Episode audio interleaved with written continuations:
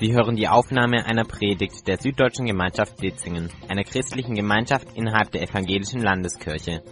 Mehr Informationen erhalten Sie unter www.sv-ec-ditzingen.de. Wohnst du noch oder lebst du schon? Das war mal ein Werbeslogan von meinem Lieblingsladen. Manche würden auch behaupten von meiner äh, Verwandtschaft, ich wäre deswegen nach Hemmingen gezogen, weil nur eine Viertelstunde davon entfernt der Ikea ist. Es ist nicht so, aber es ist ganz praktisch, weil äh, neben den Sachen, die ich vorhin schon erwähnt habe, was ich gern mache, ähm, ist mir es total wichtig, dass zu Hause schön ist. Ich richte gern ein, äh, gehe geh gern Deko einkaufen, will mich wohlfühlen, will, dass das so ein Ort ist, wenn ich heimkomme, da fühle ich mich wohl, ich komme zur Ruhe, kann auftanken und ich bin gern daheim. Und seit wir jetzt nach Hemmingen gezogen sind, ist mein Zuhause, nicht nur mein Zuhause, sondern auch mein Arbeitsplatz. Unten die Gemeinde, oben die Büros, ist auch nochmal eine ganz neue Dynamik. Wie geht's denn dir in deinen vier Wänden? Fühlst du dich wohl? Bist du gern zu Hause? Ist es für dich ein sicherer Ort, wo du dich geborgen fühlst? Oder geht es dir manchmal so, dass du einen richtigen Lagerkoller hast? Dass du denkst, oh, wenn der Wäscheberg jetzt noch größer wird, dann äh, erschlägt er mich. Oder durch den Flur halt Geschrei, Streit. Du versuchst vielleicht auch zu arbeiten daheim oder Hausaufgaben zu machen, kämpfst dich durch instabiles Internet. Oder vielleicht geht es dir auch so, dass du dich eher einsam fühlst daheim weil vielleicht ein geliebter Mensch nicht mehr da ist, weil dir es vielleicht körperlich nicht mehr möglich ist, dein Zuhause so oft zu verlassen wie früher. Und genau, du kannst gern weitermachen. Genau, hier kleiner Einblick. Ihr kennt sicherlich äh, das Hemminger Gemeinschaftshaus. Und unabhängig davon, wie es bei dir persönlich aussieht, glaube ich, dass jeder Mensch das braucht, eine Hoffnung zu haben, eine Sehnsucht zu haben, um nach vorne blicken zu können. Vielleicht hast du auch diese Sehnsucht, mal wieder an deinem Lieblingsort zu sein. Bei mir ist das Meer, vielleicht ist es bei dir Omas Garten oder dein Lieblingsrestaurant oder einfach mal Freunde wiederzusehen. Oder, wie bei mir, das Ferienhaus in Finnland vom Cousin meines Mannes. Das ist für mich der Sehnsuchtsort schlechthin.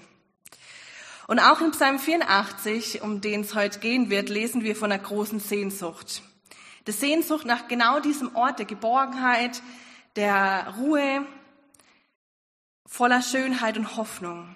Und der Psalm wird überschrieben mit Sehnsucht nach Gottes Heiligtum. Und den möchte ich euch jetzt lesen und ihr könnt hier vorne auch mitlesen. Für den Dirigenten auf beschwingte Weise zu begleiten. Von den Korachitern. Ein Psalm. Wie schön sind doch deine Wohnungen, allmächtiger Herr.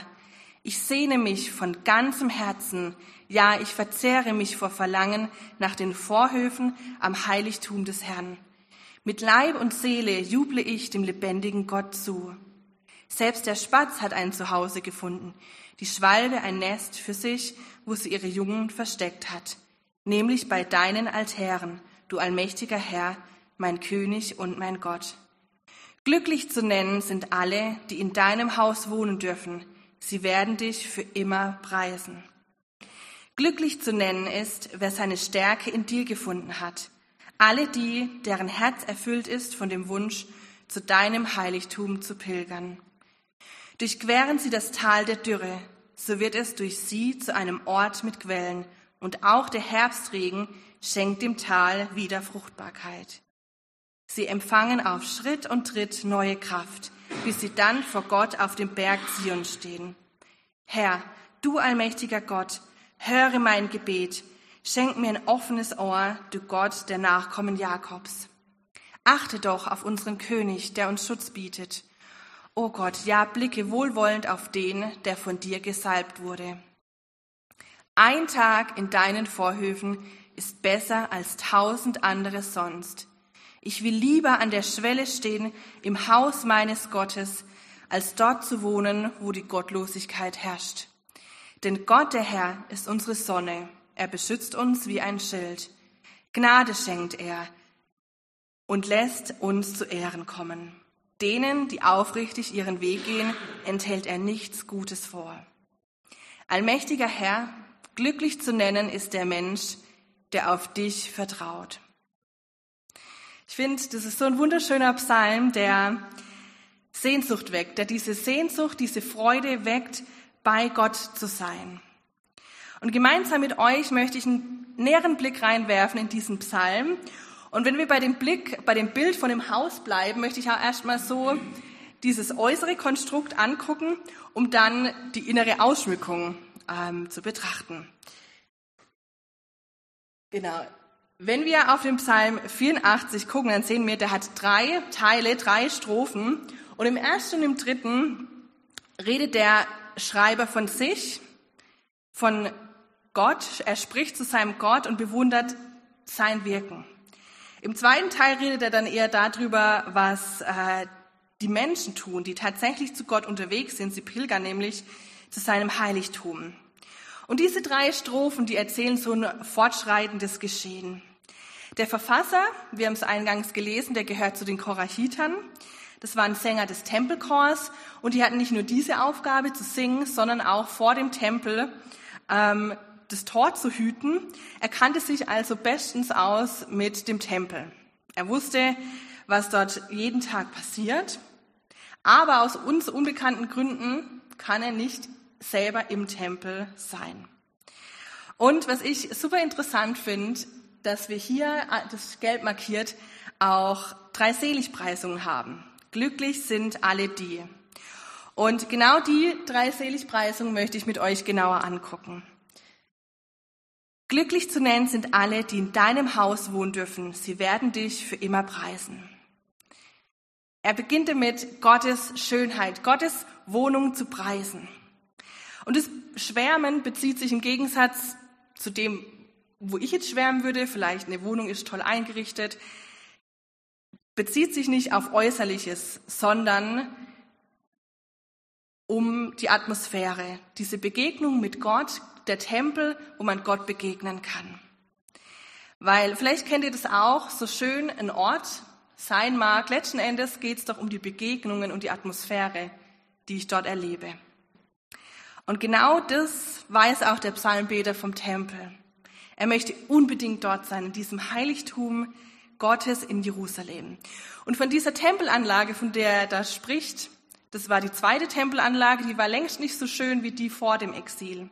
Und trotzdem weiß er, dieser Ort ist so heilig, so besonders, weil ich da Gottes Gegenwart erleben darf, weil ich ihm begegnen und von ihm hören darf. Und an diesem Ort herrscht Gott, herrscht eine Atmosphäre der Annahme, der Liebe, des Willkommenseins, der Gemeinschaft miteinander und mit Gott. Und selbst Lebewesen, die wir vielleicht als unbeachtenswert sehen würden, die Spatzen, die kleinsten Tiere, selbst die haben den Platz gefunden und können dort mit dem, was sie haben, Gott anbeten. Ein Zuhause bei ihrem Gott, bei ihrem Schöpfer. Leider kann der Psalmbeter ja nicht dort sein. Und genau deswegen, weil er so eine tiefe Sehnsucht hat nach Gott, merkt er das richtig körperlich und seelisch. Seine Seele, sein Körper, sein Geist sehnen sich, bei ihm zu sein. Und trotzdem sagt er, ich möchte aus der Ferne diesen Gott anbeten und ihn preisen für das, wer er ist. Nicht nur irgendein Gott, sondern der unvergleichliche Gott Israels. Sein Gott und sein König. Und alle, die bei Gott in seinem Tempel sein dürfen, nennt er als glücklich. Weil sie dieses Privileg haben, sollen sie Gott immer preisen. Und man könnte jetzt meinen, na gut, nur die Menschen, die im Tempel bei Gott sind, haben das Glück, Gott zu preisen. Aber im zweiten Vers sagt er, glücklich zu nennen ist, wer seine Stärke in dir gefunden hat. Alle die, deren Herz erfüllt ist von dem Wunsch, zu deinem Heiligtum zu pilgern. Das heißt nicht nur die, die in der völligen Gegenwart im Tempel Gottes sein durften, sondern auch die, die wissen, ich lebe aus der Stärke Gottes. Die ihm nachfolgen, die sind glücklich. In anderen Übersetzungen lesen wir auch, in dessen Herz gebahnte Wege sind. Das heißt, Menschen, die von dieser tiefen Sehnsucht, von dieser tiefen Zuversicht getrieben sind, Gott nachzufolgen. Und zu Zeiten des Psalmbeters waren solche Wallfahrten, Pilgerfahrten üblich, vielleicht auch eine Tradition. Heutzutage würden manche vielleicht sagen, eine Tradition ist, Sonntagmorgens zum Gottesdienst zu gehen. Ähm, aber er sagt, glücklich ist nicht, wer diese Tradition befolgt, wer diese Wege geht, sondern glücklich ist, wer wirklich mit dieser Überzeugung Gott dort begegnen will. Weil schauen wir im Urtext nach der Bedeutung glücklich, stellen wir dort fest, es ist kein Glück, was uns irgendwie zufällt oder was ähm, unverdient auf uns zukommt, was halt mal so passiert, zufällig, sondern das Glücklichsein, was wir in diesem Text lesen, ist ein Glück, was das Handeln vom Gläubigen voraussetzt. Das heißt, die Entscheidung, Gott mit allem und in allem nachzufolgen. Menschen, die ihren ganzen Lebensweg als diesen Pilgerweg hin zu Gott, dem Lebendigen, sehen. Und ihre nötige Stärke auf diesem Weg auch aus ihm, aus seiner Kraft sehen. Weil, und das wissen wir alle, auf diesem Lebensweg gibt es so einige Täler der Dürre, Zeiten des Stillstands, wo alles dunkel und perspektivlos scheint, vielleicht auch ausgetrocknet. Und ich habe es eingangs gesagt, ich glaube, wir Menschen brauchen Hoffnung, wir Menschen brauchen Zuversicht. Und wenn wir das nicht haben, wenn die Perspektive fehlt und wir verzweifelt sind, dann sind wir ganz schnell abgelenkt von Gott, von dem, was er mit uns vorhat. Wir sind gelähmt, wir richten den Blick auf das, was uns hemmt, du hast eingangs Auge schon gesagt, drehen sich um uns selber. Und vielleicht sind es manchmal auch gar nicht so die großen Dinge, die uns ablenken von Gott, die schwerwiegenden Lebensereignisse. Manchmal sind es auch Kleinigkeiten, dass es bequemer ist, länger im Bett zu, liegen zu bleiben, statt Zeit mit Gott zu verbringen. Oder abends, wenn ich gestresst heimkomme, ich denke, hm, eigentlich die, die Kraft, die ich jetzt brauche, die finde ich doch am ehesten auf dem Sofa mit Netflix, statt mir wirklich nochmal die Zeit zu nehmen, mich anzudocken, mir die Zeit zu nehmen bei der wahren Kraftquelle. Und genau deswegen sagt der Psalmbeter, die Menschen, die sich aktiv dafür entscheiden, trotz aller Widerstände, seien sie groß oder klein, Gott nachzufolgen, die sind glücklich, die sind wirklich glücklich. Und es braucht deswegen diese Entscheidung, diese Entscheidung, Schritte zu gehen. Mögen die Schritte auch so klein sein. Und wie unfassbar schön, finde ich, ist dieses Bild in diesem Psalm, was er da gebraucht. Und in der Neues Leben Übersetzung steht dort, wenn sie das Tal der Tränen durchqueren, wird es ihnen zu einem Ort erfrischender Quellen und der Frühregen bedeckt es mit Segen. Das heißt, wir müssen die Täler unseres Lebens nicht einfach nur durchstehen in unserer Wohnung sitzen, im Bett liegen, uns verkriechen, Decke über den Kopf, warten, bis vorbei ist, sondern wir dürfen wissen, wenn wir Schritte gehen mit Gott, dann geht er mit. Dann sind selbst diese Täler der Dürre, diese Täler der Dunkelheit Orte der tiefsten Gottesbegegnung. Ich selber habe das erlebt. Orte, wo ich Gott im tiefsten Tal erlebe und erleben darf, wie sein Herbstregen, wie sein Segenregen und seine Verheißungen neu für mich sichtbar geworden sind in all dem, wo ich entmutigt war. Und seine Zusagen schenken uns die Kraft zum Weitergehen mit diesem Blick, mit diesen gebahnten Wegen auf Gott, der uns anspornt, nach vorne zu schauen und ihm nachzujagen, so wie wir es auch bei Paulus im Philipperbrief lesen.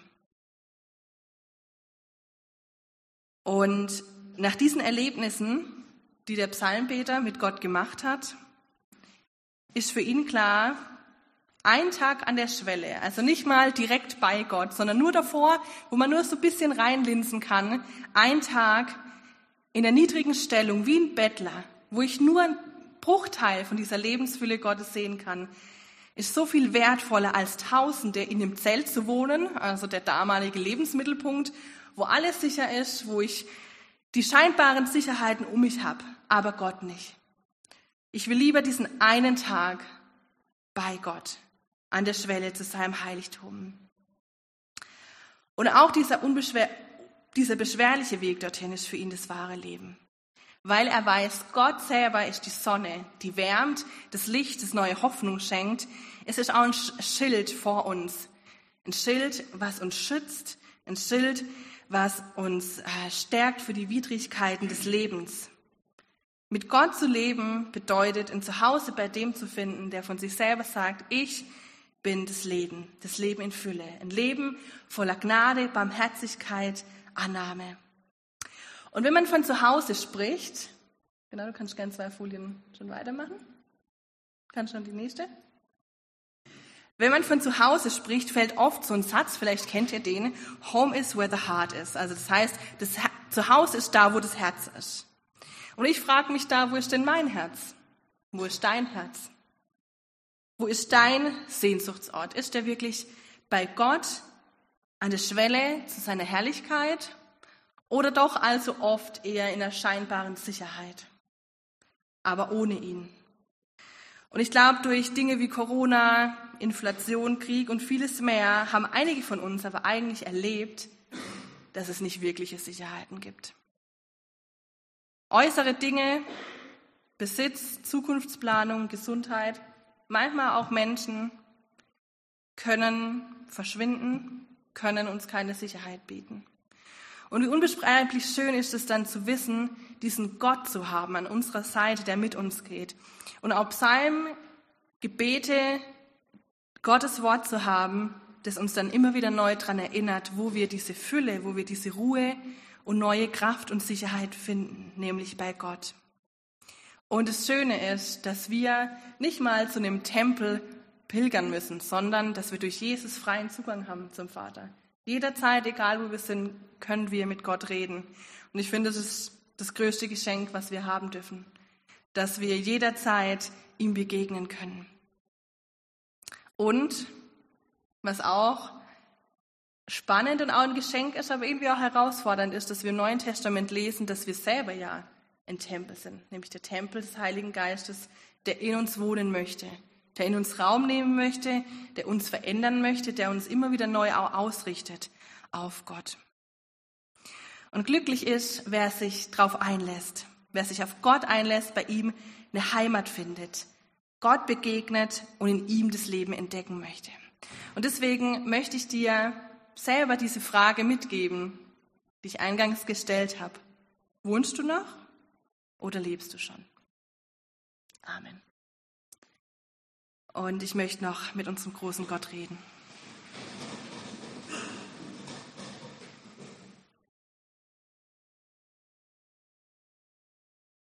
Und was für ein Geschenk ist es, dass wir dich kennen dürfen, dass wir dir begegnen dürfen, wo wir sind, egal wie es uns geht, was uns beschäftigt.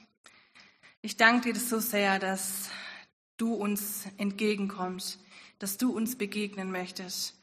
Und ich bitte dich, schenk du uns immer wieder neu diese Sehnsucht, das Wissen, wie sehr wir dich wirklich brauchen in unserem Leben, dass wir Zeit mit dir verbringen, dass wir verändert werden durch dich, dass du unseren Blick veränderst, dass wenn wir durch Herausforderungen, durch Täler gehen, aber auch wenn es uns super gut geht und wir vielleicht dich manchmal auch gerade dann vergessen, dass wir den Blick stets auf dich gerichtet haben und erleben dürfen, was für ein Glück das ist, dir nachzufolgen. Ich danke dir für dieses Geschenk. Danke dir, dass du jeden Einzelnen hier kennst, dass du jeden Einzelnen siehst und jeden Einzelnen gebrauchen möchtest und mit ihm gehen möchtest. Amen.